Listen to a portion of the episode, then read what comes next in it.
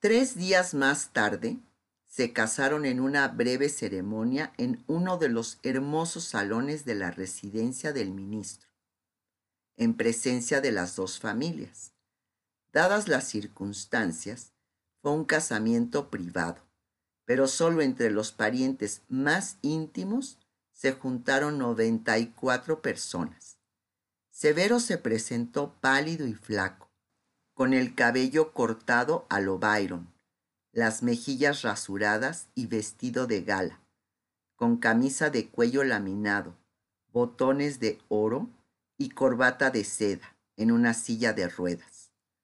No hubo tiempo de hacer un vestido de novia ni un ajuar apropiado para Nidia, pero sus hermanas y primas le llenaron dos baúles con la ropa de casa que habían bordado durante años para sus propios ajuares. Usó un vestido de satén blanco y una tiara de perlas y diamantes, prestados por la mujer de su tío. En la fotografía de la boda aparece radiante de pie junto a la silla de su marido. Esa noche hubo una cena en familia, a la cual no asistió Severo del Valle, porque las emociones del día lo habían agotado. Después que los invitados se retiraron, Nivea fue conducida por su tía a la habitación que le tenían preparada. Lamento mucho que tu primera noche de casada sea así, balbuceó la buena señora sonrojándose. No se preocupe, tía, me consolaré rezando el rosario, replicó la joven.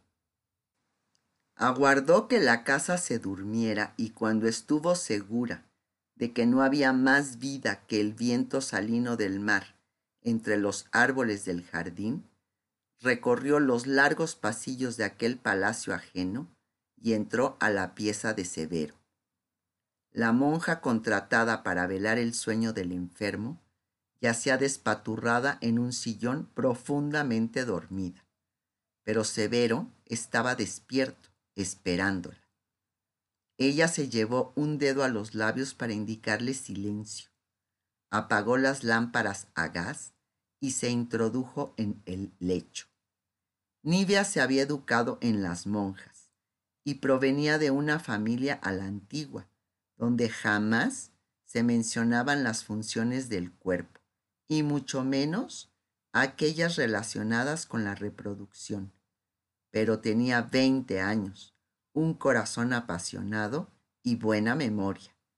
Recordaba muy bien los juegos clandestinos con su primo en los rincones oscuros, la forma del cuerpo de Severo, la ansiedad del placer siempre insatisfecho, la fascinación del pecado. En esa época el pudor y la culpa los inhibían y ambos salían de los rincones prohibidos temblando, exhaustos y con la piel en llamas. En los años que habían pasado separados, tuvo tiempo de repasar cada instante compartido con su primo y transformar la curiosidad de la infancia en un amor profundo. Además había aprovechado a fondo la biblioteca de su tío José Francisco Vergara, hombre de pensamiento liberal y moderno, que no aceptaba limitación alguna a su inquietud intelectual y mucho menos toleraba la censura religiosa. Mientras Nivea clasificaba los libros de ciencia o arte y guerra, descubrió por casualidad la forma de abrir un anaquel secreto y se encontró ante un conjunto nada despreciable de novelas de la lista negra de la iglesia y textos eróticos. Incluso una divertida colección de dibujos japoneses y chinos con parejas patas arriba, en posturas anatómicas imposibles, pero capaces de inspirar al más ascético y con mayor razón a una persona tan imaginativa como ella. Sin embargo, los textos más didácticos fueron las novelas pornográficas de una tal dama anónima, muy mal traducidos del inglés al español, que la joven se llevó una a una ocultas en su bolso, leyó cuidadosamente y volvió a colocar con el sigilo en su mismo lugar. Precaución inútil, porque su tío andaba en la campaña de la guerra y nadie más en el palacio entraba a la biblioteca. Guiada por aquellos libros, exploró su cuerpo, aprendió los rudimentos del arte más antiguo de la humanidad y se preparó para el día en que pudiera aplicar la teoría a la práctica. Sabía, por supuesto, que estaba cometiendo un pecado horrendo. El placer siempre es pecado. Pero se abstuvo de discutir el tema con su confesor, porque le pareció que el gusto que se daba y que se daría en el futuro bien valía el riesgo del infierno. Rezaba para que la muerte no la sorprendiera de súbito y alcanzara antes de exhalar el último aliento a confesarse de las horas de deleite que los libros le brindaban.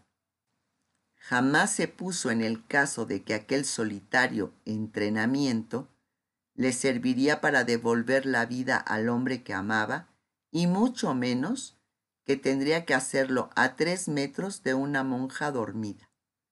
A partir de la primera noche con Severo, Nivea se las arreglaba para llevar una taza de chocolate caliente y unas galletitas a la religiosa cuando iba a despedirse de su marido, antes de partir a su habitación.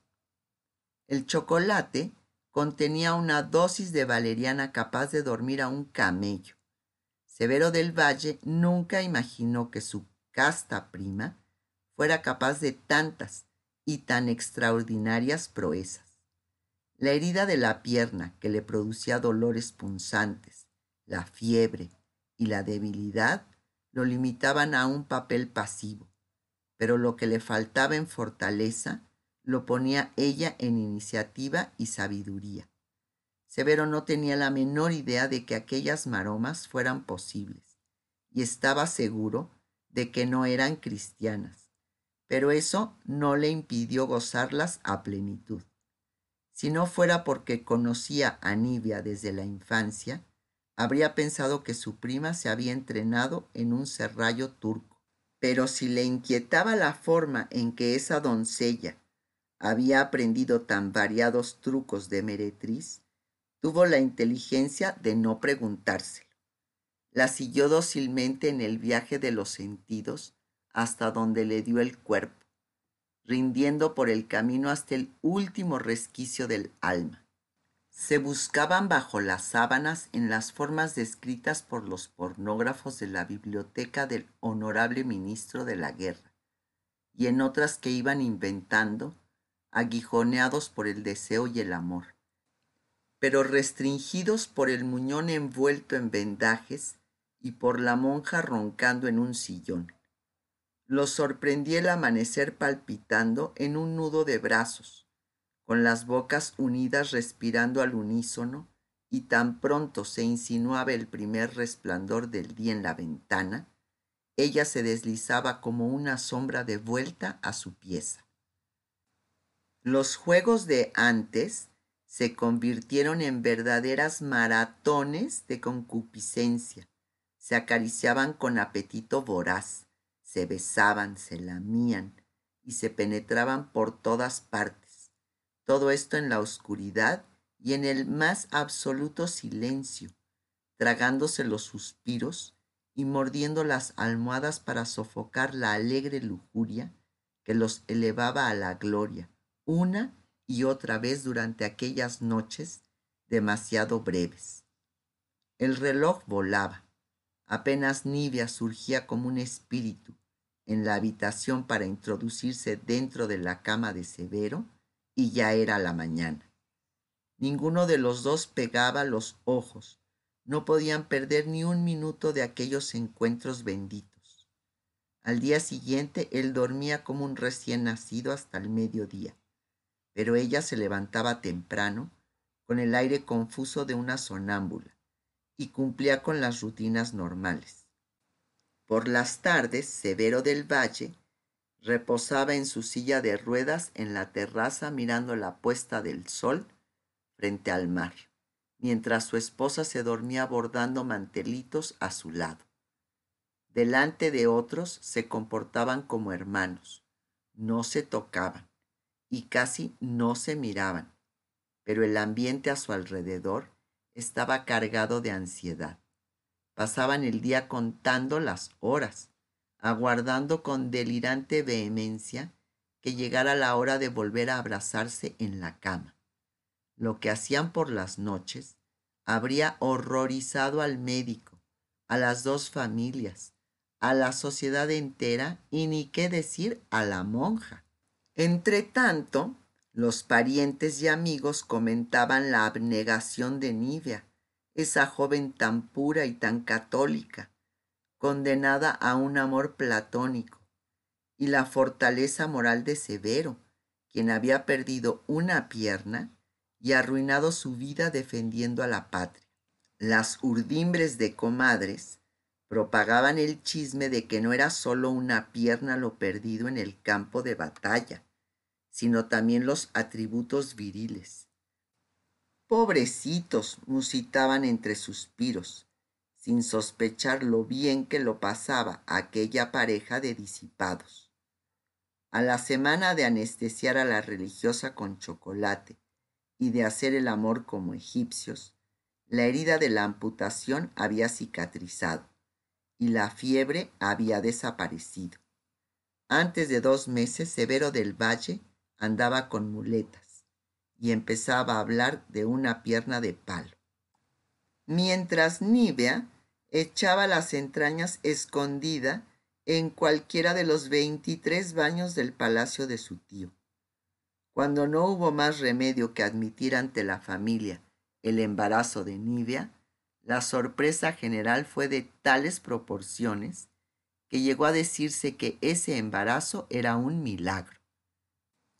La más escandalizada fue sin duda la monja, pero Severo y Nivea siempre sospecharon que a pesar de las dosis superlativas de Valeriana, la santa mujer tuvo ocasión de aprender mucho. Se hacía la dormida para no privarse del gusto de espiarlos. El único que logró imaginar cómo lo habían hecho y que celebró la pericia de la pareja a carcajada limpia fue el ministro Vergara. Cuando Severo pudo dar los primeros pasos con su pierna artificial y el vientre de Nibia fue indisimulable, los ayudó a instalarse en otra casa y le dio trabajo a Severo del Valle. El país y el Partido Liberal necesitan hombres de tu audacia. Dijo, aunque en honor a la verdad, la audaz era Nibia. No conocía a mi abuelo Feliciano Rodríguez de Santa Cruz. Murió unos meses antes de que yo llegara a vivir a su casa. Le dio una apoplejía cuando estaba sentado a la cabecera de la mesa en un banquete en su mansión de Nobgil, atragantado por un pastel de venado y vino tinto francés. Lo recogieron del suelo entre varios y lo recostaron moribundo en un sofá con su hermosa cabeza de príncipe árabe sobre el regazo de Paulina del Valle, quien para darle ánimo le repetía, no te mueras, Feliciano, mira que a las viudas no las convida nadie. Respira, hombre. Si respiras, te prometo que hoy sin falta le quito el pestillo a la puerta de mi pieza. Cuentan que Feliciano alcanzó a sonreír antes de que el corazón le reventara en sangre. Existen innumerables retratos de aquel chileno fornido y alegre. Es fácil imaginarlo vivo, porque en ninguno está posando para el pintor o para el fotógrafo. En todos da la impresión de haber sido sorprendido en un gesto espontáneo. Se reía con dientes de tiburón gesticulaba al hablar. Se movía con la seguridad y petulancia de un pirata. A su muerte, Paulina del Valle se desmoronó. Fue tal su depresión que no pudo asistir al funeral ni a ninguno de los múltiples homenajes que le rindió la ciudad. Como sus tres hijos estaban ausentes, le tocó al mayordomo Williams y a los abogados de la familia hacerse cargo de las exequias.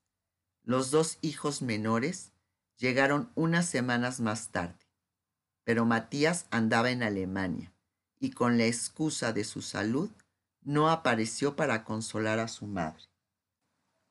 Por primera vez en su vida, Paulina perdió la coquetería, el apetito y el interés en los libros de contabilidad.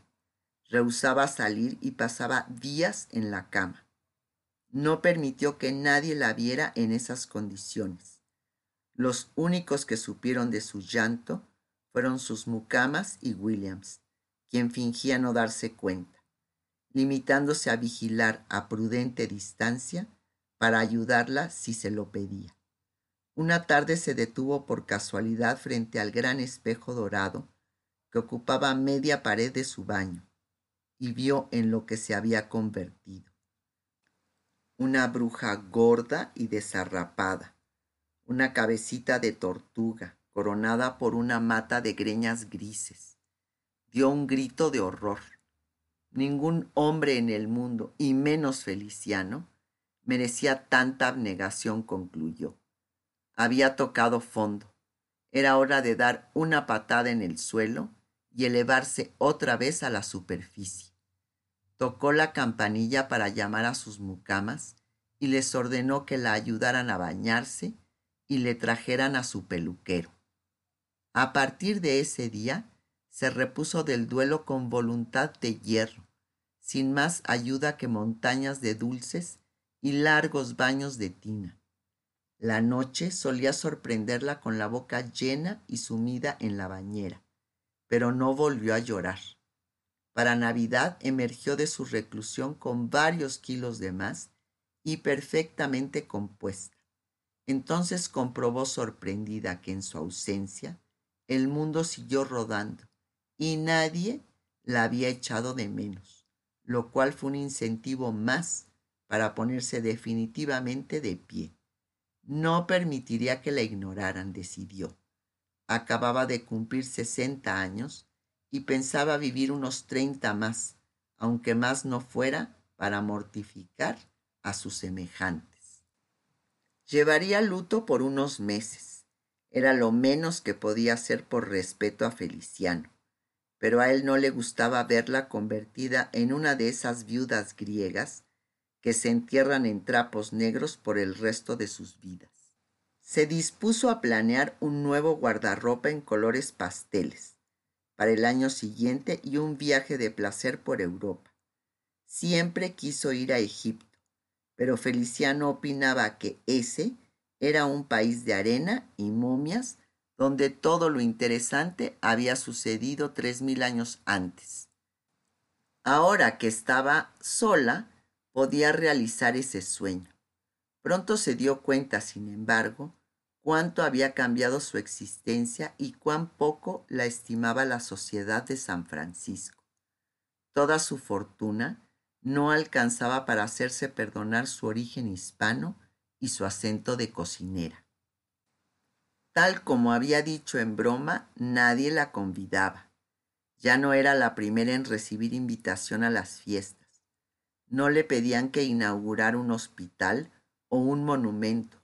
Su nombre dejó de mencionarse en las páginas sociales y apenas la saludaban en la ópera. Estaba excluida.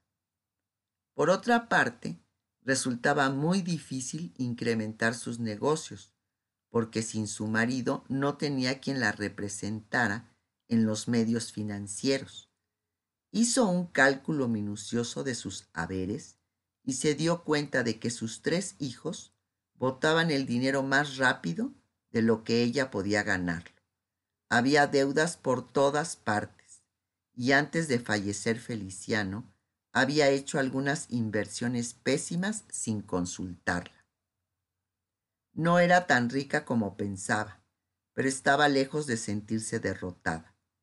Llamó a Williams y le ordenó contratar un decorador para remodelar los salones, un chef para planear una serie de banquetes que ofrecería con motivo del Año Nuevo, un agente de viajes para hablar de Egipto y un sastre para planear sus nuevos vestidos.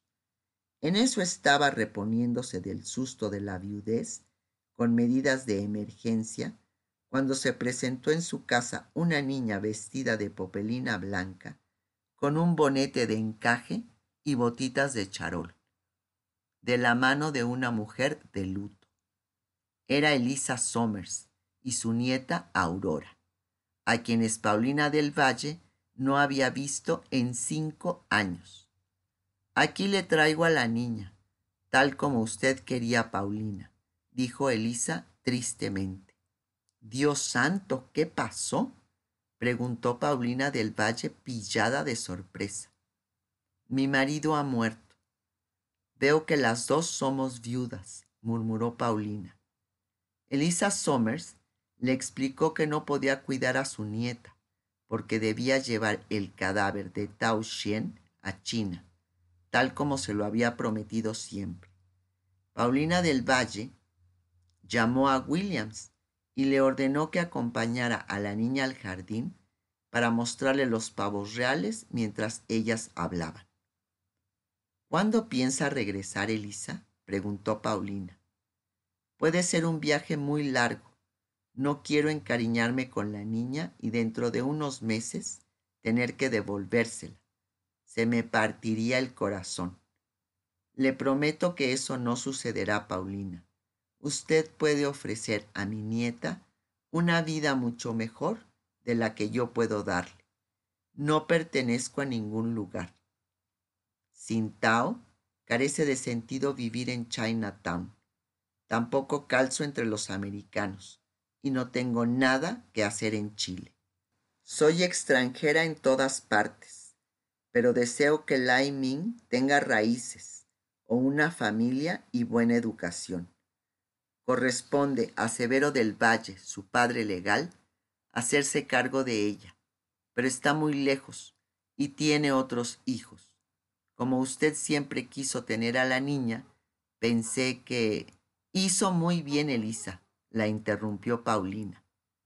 Paulina del Valle escuchó hasta el final la tragedia que se había abatido sobre Elisa Somers y averiguó todos los detalles sobre Aurora incluyendo el papel que jugaba Severo del Valle en su destino.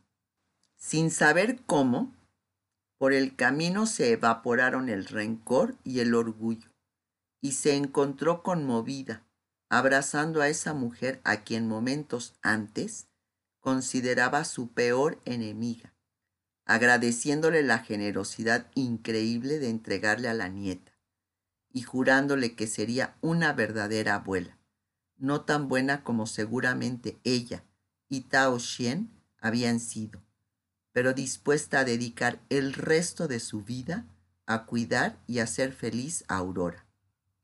Esa sería su primera misión en este mundo. Lai Ming es una chica lista.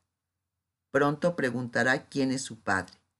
Hasta hace poco creía que su padre, su abuelo, su mejor amigo y Dios eran la misma persona. Tao Xian, dijo Elisa. ¿Qué quiere que le diga si pregunta? Quiso saber Paulina. Dígale la verdad. Eso siempre es lo más fácil de entender, le aconsejó Elisa. Que mi hijo Matías es su padre biológico y mi sobrino Severo es su padre legal. ¿Por qué no? Y dígale que su madre se llamaba Lynn Somers y era una joven buena y bella, murmuró Elisa con la voz quebrada. Las dos abuelas acordaron ahí mismo que para evitar confundir aún más a la nieta, convenía separarla definitivamente de su familia materna, que no volvería a hablar chino ni tener contacto alguno con su pasado. A los cinco años no hay uso de razón, concluyeron. Con el tiempo la pequeña Lai Ming olvidaría sus orígenes y el trauma de los hechos recientes. Elisa Somers se comprometió a no intentar ninguna forma de comunicación con la niña y Paulina del Valle a adorarla como lo hubiera hecho con esa hija que tanto deseó y no tuvo. Se despidieron con un breve abrazo y Elisa salió por una puerta de servicio para que su nieta no la viera alejarse. Lamento mucho que esas dos buenas señoras, mis abuelas, Elisa Somers y Paulina del Valle, decidieran mi destino sin permitirme participación alguna. Con la misma colosal determinación con que a los 18 años se escapó de un convento, con la cabeza rapada, para huir con su novio y a los 28 amasó una fortuna acarreando hielos prehistóricos en barco. Mi abuela Paulina se empeñó en borrar mi procedencia. Y si no es por un traspié del destino que a última hora le torció los planes, lo habría conseguido.